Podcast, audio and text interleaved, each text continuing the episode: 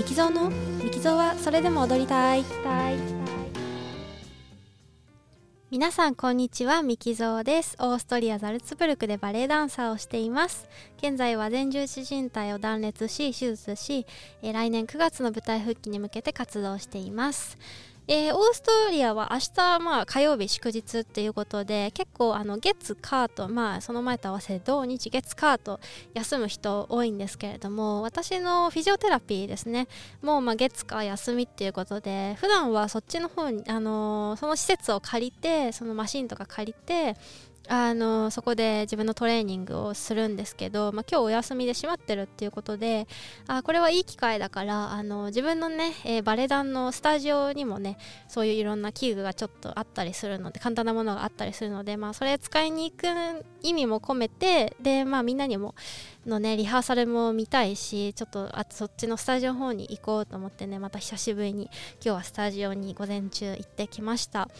あのバレエスタジオに行くのはずっと前に怪我してから2ヶ月後に1回バレエスタジオに行って、まあ、リハーサル見てそこからまたずっといてなかったんで、まあ、まだ2ヶ月ぐらいね間が空いたんですけどまあ、どうもねあの、まあ、立地的にもちょっとそっちの方にあんまり行かないのもあるしうん結構そのみんなのリハーサルを見ながらあ自分が悲しくなったら嫌だなっていうのもあってあちょっと足が遠のいてたんですけど、まあ、今日はね、えー、行こうと思って行ってきました。最初はあのスタジオが2つあってうちのバレエ団は。で1個しか使ってなかったのでもう1個の方で1人でねトレーニングしてたんですけど、まあ、その後リハーサルを見たいなと思って、えーと、みんなのいる方のスタジオで、まあ、トレーニング器具ちょっと持ち込んでトレーニングしながらね、え、みんなのリハーサルを見てました、えー、今は、えーと、みんなはねえ、ー、とリリー・ザ・ダニシカールっていう、えー、ネットフリックスのネットフリックスの、えーとドラマかな？映画かな？のを元にした、えーと、トランスジェンダーの、えー、女性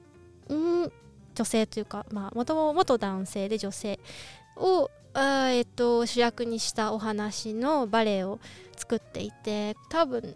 3月かな？来年の3月ぐらいに確か初演だったと思うんですけどあのそれをね、まあ、ゼロから、えー、振り付けを作ってるのでそのクリエーションのね様子だったんですけど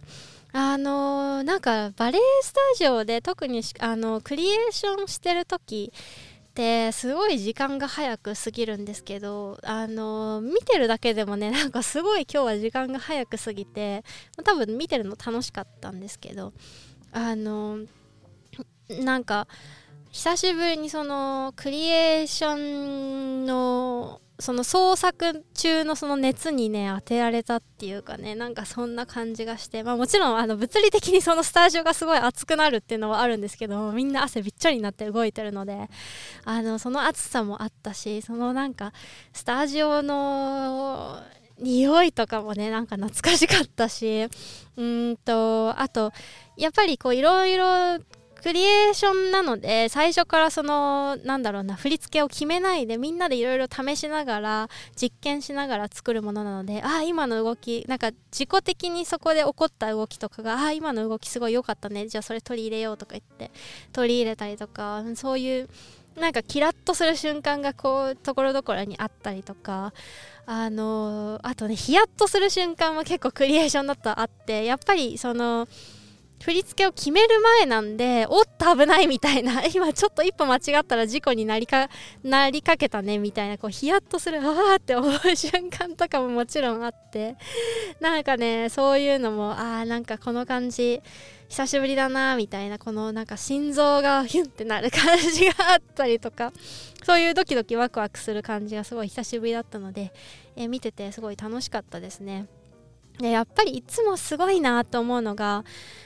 今日作ってたみんなが作ってたあのシーンって多分数えると秒数にすると30秒から45秒ぐらいなんですけどそこを作るのに本当に2時間も3時間もかけてあのクリエーションするんですよねでみんなもう何回も何回も同じこと繰り返しながらああでもないこうでもないってこれこの動き足してみてこの動きちょっとなくしてみてとかこのタイミング変えてみてとか本当に同じことを何回も何回も繰り返してやっと作ってそれが30秒満たなかったりするんですよねその3時間かけても。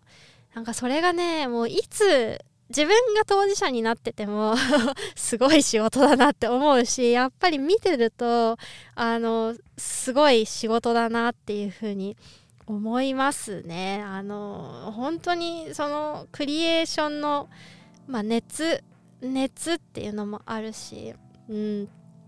あの